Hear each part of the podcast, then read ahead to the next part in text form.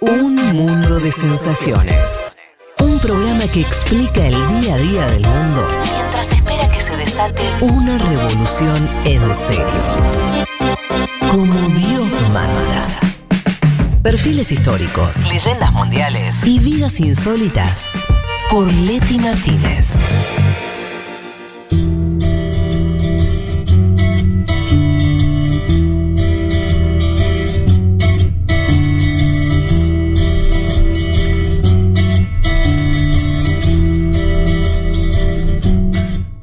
Vamos al- a, a otro de los temas que teníamos hoy que tiene que ver con, y ahí volviendo a los mensajes, esos primeros mensajes tan lindos de eh, los amigos de Paraguay.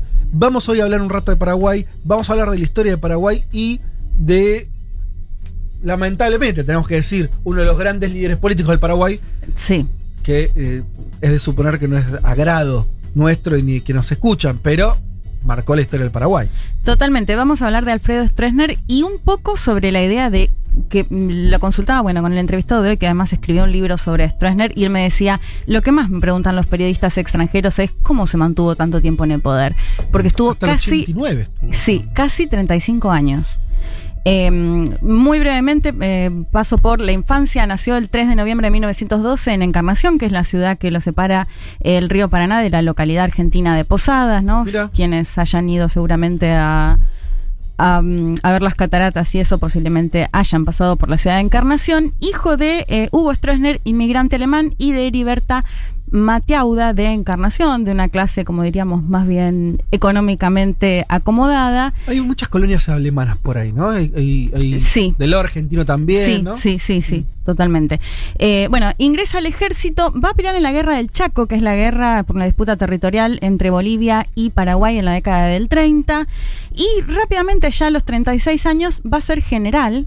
Y Ah, a los rápido, general se 38, tarda. a los 38, comandante de las Fuerzas Armadas. Mirá. Es decir, que va a tener un ascenso dentro del ejército muy rápido. Y de hecho va a ser justamente en su cargo de comandante de las Fuerzas Armadas donde da el salto a la política. En Paraguay, en el 47 y esos años eh, previos justamente a la llegada de Stroessner, si hablas y escuchás con casi cualquier analista paraguayo te va a decir, era una anarquía. Eh, ¿Qué pasó? Bueno, eh, un político del Partido Liberal y empiezan a. Perdón. ¿Qué pasó? ¿Qué ¿Puedo pasó acá? No, no, se me dispara. Se disparó un mensaje, se disparó un mensaje. Bueno, eh, exiliados, eh, de- liberales, va a llegar justamente el Partido Colorado al poder, pero se va a empezar a hablar de que en el país hay una cuestión eh, de, de anarquía, se vive una anarquía, una crisis social, una crisis económica muy fuerte. Y en ese contexto, cuando gobernaba Federico Chávez del Partido Colorado, es que eh, Stroessner, como comandante de las Fuerzas Armadas, el 4 de mayo de 1954, da un golpe de Estado. ¿Qué pasa ahí? Porque él no asume asume un presidente interino, Tomás eh, Pereira, y lo que va a hacer es, va a ir a elecciones en julio de ese mismo año, con la particularidad de que va a ser el único candidato que se va a presentar, Stroessner. Eh, es decir, no va a tener ningún tipo de oposición. Y va a contar con este, eh, con este partido, el Partido Colorado, que era el que me interesaba también traerlo a la par, porque me parece que es imposible no, no analizarlo también en ese contexto. Y ahí es cuando, a sus 42 años, llega a gobernar Paraguay en 1954. Eh, bueno, y asume finalmente el 15 de agosto de ese año. Eh, esto lo va a hacer con el apoyo de Estados Unidos. De hecho, se va a va- se, se calcula más o menos que entre la década de 50 y de 60 al menos reciben 30 millones de dólares de parte de Estados Unidos. Stroessner se va a, a reunir reiteradas veces con los mandatarios de Estados Unidos en un contexto que también hay que decir ya después eh, de Guerra Fría con una idea de anticomunista muy, eh, muy fuerte. Ahí hay una de las explicaciones de por qué se mantuvo tanto tiempo también, ¿no? Como se convirtió en un pilar, como, bueno, listo. Pasó mucho en Centroamérica más que Sudamérica, Sí. ¿no? Como esos tipos que dicen, Este es nuestro hombre. y listo, viejo, ya está. Sabemos que acá, en Paraguay al menos, no vamos a tener más lío de, de movimientos populares, partidos de, de izquierda, ¿no? Sí, totalmente. Bueno, va a ser una de sus banderas. Pero le consultó, lo, lo consulté a Bernardo Neri Farina, él es periodista, escritor de la Academia Paraguaya de la Lengua Española, también de la RAE, y escribió el libro El Último Supremo, que ya va como por la quinta edición. Él nos contaba al menos dos cuestiones de, eh, o al menos para entender en qué se apoyaba Stroessner en sus gobiernos. Lo escuchamos. Gobernó durante casi 35 años apoyándose en dos factores principales. Uno, la corrupción sistematizada, mediante la cual capturó la adhesión de militares y del Partido Colorado. Y dos, la expresión brutal de la represión contra todo intento de oposición organizada. Aprovechando la Guerra Fría, instaló el concepto de democracia sin comunismo para lograr el apoyo de los Estados Unidos. Pero la desproporcionada represión, que dejó torturados, desterrados, desaparecidos y muertos, alcanzó no solo a comunistas, sino también a liberales y a los propios colorados disidentes. De esto que decía Bernardo, me interesaba al menos señalar dos cuestiones. Por un lado, esto que hace referencia a la corrupción y que los militares se enriquecieron mucho durante los gobiernos de Stroessner. Eh, un dato que me parecía muy llamativo es que se calcula que al menos 8 millones de hectáreas fueron repartidas durante los gobiernos de Stroessner, mayoritariamente a quienes eran parte de su gobierno o aliados. De hecho, se calcula que es casi un tercio de las tierras eh, que se pueden eh, trabajar, digamos, en Paraguay, que van a estar concentradas casi en 1,6% de la población, que es dueña de casi el 80% Qué de la tierra. De hecho, cuando hablamos de Paraguay, un factor clave es el, es el sector campesino, que es muy fuerte. De hecho, esta cuestión que se escucha de la reforma agraria, de hecho, tienen una movilización, una protesta en marzo anualmente muy fuerte. Bueno, me parece que claramente esto explica un poco y esto es también una de, eh, de las principales consecuencias del estronismo de estos casi 35 años. Y por otro lado, que decía Bernardo, que tiene que ver con la represión, porque después, digamos, durante su gobierno también se va a ver eh, el surgimiento de eh, guerrillas o de movimiento más de izquierda en el resto de los países de la región. Y lo que va a pasar en Paraguay es que Stroessner eh, prácticamente no va a permitir que lleguen, sobre todo desde Argentina, porque se habían exiliado muchos en Argentina, en lo que les contaba del 47, eh, y prácticamente no va a permitir que se desarrollen estos grupos, bueno, y también con esta bandera no anticomunista muy fuerte, y va a reprimir, por supuesto, todo lo que tiene que ver con protestas, movilizaciones y demás. Eh, si lo vemos en números, según la Comisión de Verdad y Justicia de Paraguay, al menos 20.000 personas fueron eh, detenidas, torturadas, eh, detenidas sobre todo, y hubo 400 desapariciones en un país que en ese momento tenía entre 3 y 4 millones de personas, ahora son algo de 7 millones. Bueno, esto como las dos patas que mencionaba Bernardo. Eh, otra de las cuestiones que para mí van a ser, me parece que son súper relevantes, eh, tiene que ver con, bueno, vemos cómo es Paraguay, tiene una situación similar a la de Bolivia, el hecho de no tener salida al mar para eh, justamente comerciar, tenía que hacerlo a través de la Argentina.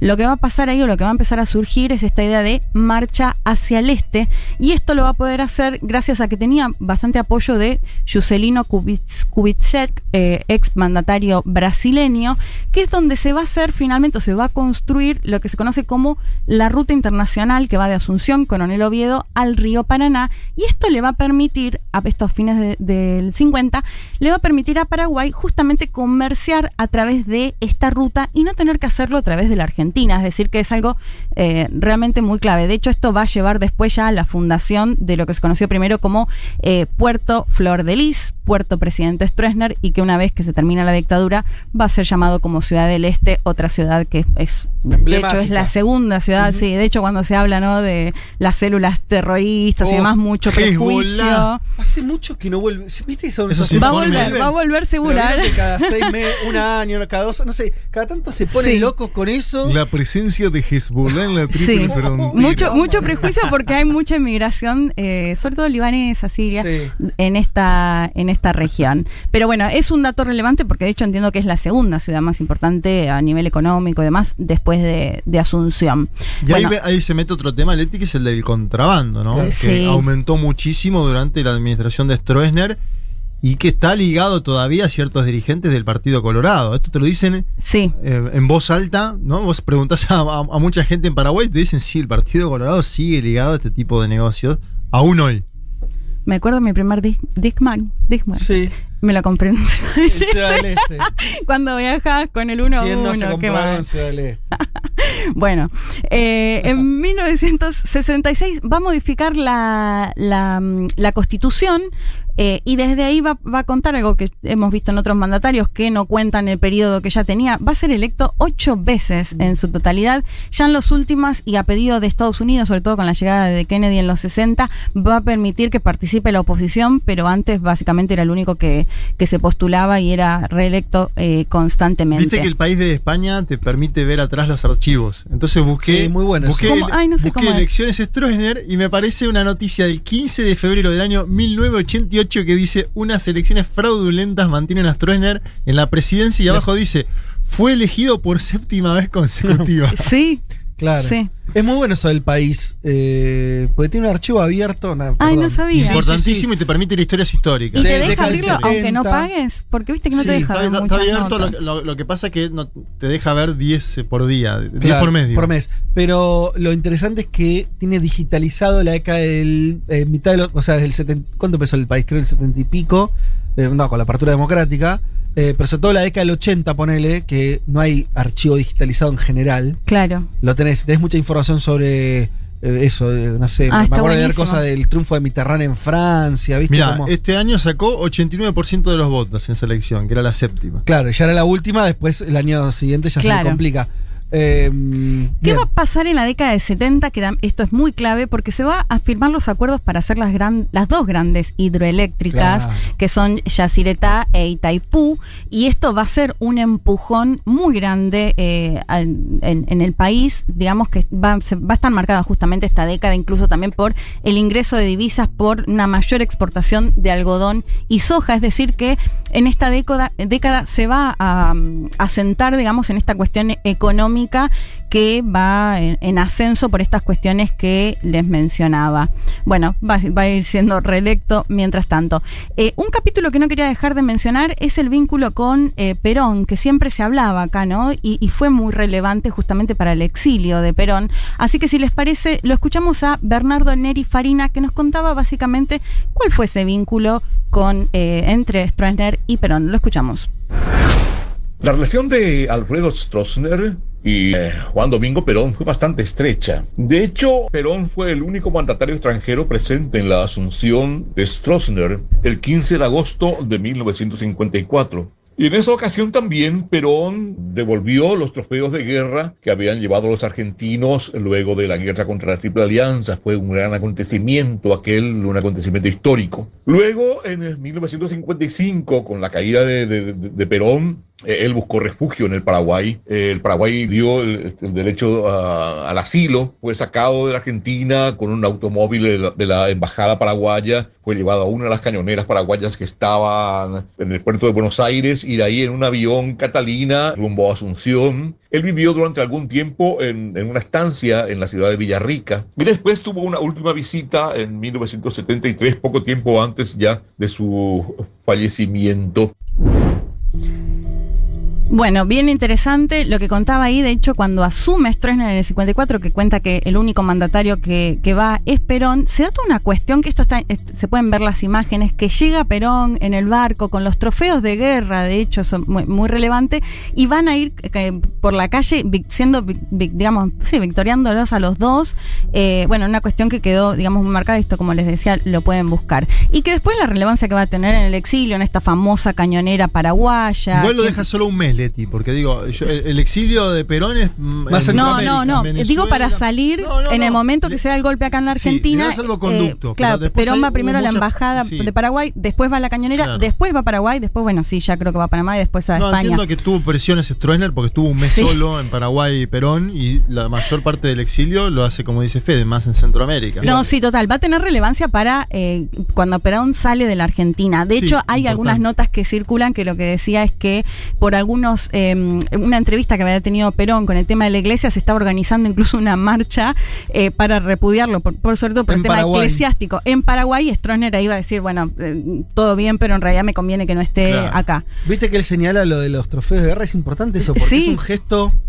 Porque nosotros después lo. lo- eh, en, la década del 50, ir en contra del relato de Sí. que la guerra de la Triple Alianza está acá era una guerra que ha hecho Sarmiento, que Sí, había sí. hecho Mitre, o sea, una- Era la mala guerra- palabra decir La eso. guerra Argentina. Exacto. Sí. Y después, eh, y de hecho, viste, eh, sigue siendo una guerra que, que algunos la defienden, el, el diario de la Nación te la defiende, Sí. ¿no? O sea, como que hay algo ahí, fue importante eso como gesto de, de hermandad que después se cortó, digo, no una continuidad ahí, ¿no? Sí. No, por eso Fede te decía, cuando Perón llega con los trofeos de guerra, va a ser recibido por la población. sí, esto claro, se ve de manera, esto em, es una imagen muy, está muy buena para que la busquen. Y me, me- me- me leía una entrevista que le habían hecho en ABC a a Cafiero, Antonio Cafiero, que le preguntaban, ¿conocen los peronistas esta historia de Perón y el Paraguay? Sí, ¿cómo no van a conocer? Si no hubiera subido a esa cañonera, hubiera muerto. Lo buscaban para matarlo. Por eso Claro, remarcaba, digamos, de Evo en México. Claro. Claro, la relevancia que tuvo en, en ese sentido y que bueno, que después incluso cuenta que en el 73 Lo volvió a ver. Volvió a verlo. Eh, bueno, me pareció interesante porque después Stroessner va a tener esta cuestión que van a llegar las dictaduras a, a toda la región y va a tener también buen vínculo con Obvio. Pinochet, se va a reunir acá con Videla, eh, va a estar marcado... pasar una cosa que, que yo no, no sabía. No, que el tipo se va a hacer elegir. Quiero decir, es un dictador de, con características medio particulares para la región. Pues, Sí. fijalo, acá, viste, o sea, Pinochet nos hacía elegir, Videla, los que quieras, ¿no? Eh, pero bueno, hay, un- hay una cosa medio brasilera también, ¿no? Esta cosa de que hay cierta institucionalidad que sigue Cierta funcionando. fachada, ¿no? Hay elecciones donde gana con el 80%, pero hay elecciones. Exacto. El candidato es el solo. Es Sí. como una cosa medio. Bueno, y pero fíjate que lo de Perón también para mí ahí hay una cuestión, porque él podría haberse sentido más con el golpe de Estado acá, digamos. También puede haber una cuestión, de hecho después se junta con Pinochet, con Videla, eh, digo, aunque esto ya es Claro. posterior. ¿Se entiende a lo que Sí. voy? O sea, digo... el vínculo con Perón. con decís. Perón Claro. particularmente, quizás le genera más un dolor de cabeza eh, hacer toda esta cuestión de, de rescatarlo o de ayudarlo a Perón a salir y también y lo hizo, digamos. Desconozco la historia bien, pero, pero hay una temporalidad ahí, porque Stroessner es un Sí. dictador de vieja época, o sea, eh, previo a las Sí, dictaduras. sí, ya estaba. ¿no? Como, o sea, la última dictadura acá más, más sanguinaria y todo, ya él estaba gobernando Total, hacía como 15 total. años, ¿no? Pero sí van a tener igual un punto muy relevante en la caída de Stroessner, justamente también las, las caídas de las dictaduras eh, acá. Pero antes eh, quería mencionar este tema del Partido Colorado. Decíamos que cuando Stroessner da el, el primer golpe, el quien gobernaba era del Partido Colorado, él va a asumir con el apoyo del Partido Colorado y va a ser también alguien del Partido Colorado quien lo va a, a derrocar. Así que si les parece, escuchamos ya el último audio de Bernardo Neri Farina que nos contaba un poco acerca de, eh, de, de la importancia que aún hoy tiene el Partido Colorado. Lo escuchamos. unifica al Partido Colorado prácticamente artificiosamente en 1955 y en 1959 se desprende de todos los colorados que no le eran adictos y a partir de ahí sí ya se vuelve un di- dictador total a pesar de que después hay ciertas aperturas, pero nunca dejó de ser una dictadura. Y en, eh, a mediados de los años 80 comienza a desmoronarse eso que, eso que se daba a llamar la unidad granítica del Partido Colorado, eh, por cuestiones económicas y por diferencias políticas, y pensando sobre todo en la sucesión de Stroessner, que en algún momento dado debía ceder el poder por razones simplemente biológicas. Y entonces el Partido Colorado se unió y un sector del Partido Colorado llamado tradicionalista fue el que apoyó políticamente el golpe de eh, Andrés Rodríguez. Y así, si habiendo sido el Partido Colorado sostén de la dictadura de Stroessner, sobrevivió a Stroessner y continuó en el poder durante mucho tiempo, hasta ahora. Solo hubo un interreño en, de- del 2008 al 2012 en que estuvo en el poder Fernando Lugo. Bien interesante esto que yo les contaba, derroca un particular, el Partido Colorado lo apoya a él y lo termina derrocando a él el 3 de febrero de 1989 Andrés Rodríguez Pedotti, que era su consuegro y su mano derecha. Y también del Partido Colorado. Eh, y esto se da porque ya empieza, bueno, esta época de la década de 70 que había sido próspera económicamente, ya empieza a, a, digamos, a, a- descender un poco, ya empieza a complicarse la situación económica y también va va a tener mucha influencia el hecho de que se empiezan a terminar las dictaduras en la región, entonces se empieza a cuestionar cada vez con más fuerza que un dictador esté gobernando ya casi 35 años y como también lo mencionaba Bernardo, también una cuestión eh, biológica, ¿no? Ya, eh, bueno, casi 35 años en el gobierno. Eh, ¿Qué va a pasar? Stroessner se va a exiliar en Brasil el 5 de febrero de 1989 en la ciudad de Brasilia y va a vivir ahí hasta su muerte a los 93 años, el 16 de agosto de 2006. Eh, de hecho, Wow, no sabía que había ido tanto. Mucho, mucho. Sí, mucho, y, y de hecho volvió a ser noticia en la pandemia porque eh, pedían que exhumar el cuerpo por eh, al menos unos tres hijos extramatrimoniales o no Ah, reconocidos eh, y estaba bueno, en, en esa situación de para ver si, si finalmente son los hijos o, o no, pero envuelto, digamos, en ese tema. 2006 muere entonces. En el 2006 muere En en Brasil. Brasil, eh, bueno, años y años eh, exiliado justamente en Brasil, no volvió, pero sí con mucha influencia, de hecho, bueno, como lo mencionaba antes Juanma, con el presidente actual de Paraguay, Mario Abdo, de hecho hasta hace, poco dijo, eh, hice más rutas o más infraestructura que Stroessner, porque justamente era conocida en esa década de 60 de llevar adelante estas obras de infraestructura que mencionábamos, o sea, alguien que sigue muy presente, alguien que no era en absoluto carismático, si lo buscan, eh, leía los discursos, se trababa, bueno, muy, muy mal orador, muy poco carismático, pero que logró estar casi 35 años en el gobierno paraguayo y sin dudas es la figura política más relevante del siglo XX en Paraguay y todavía con mucho legado en el Partido Colorado. Bien, bueno, hasta acá entonces el perfil eh, de Stroessner.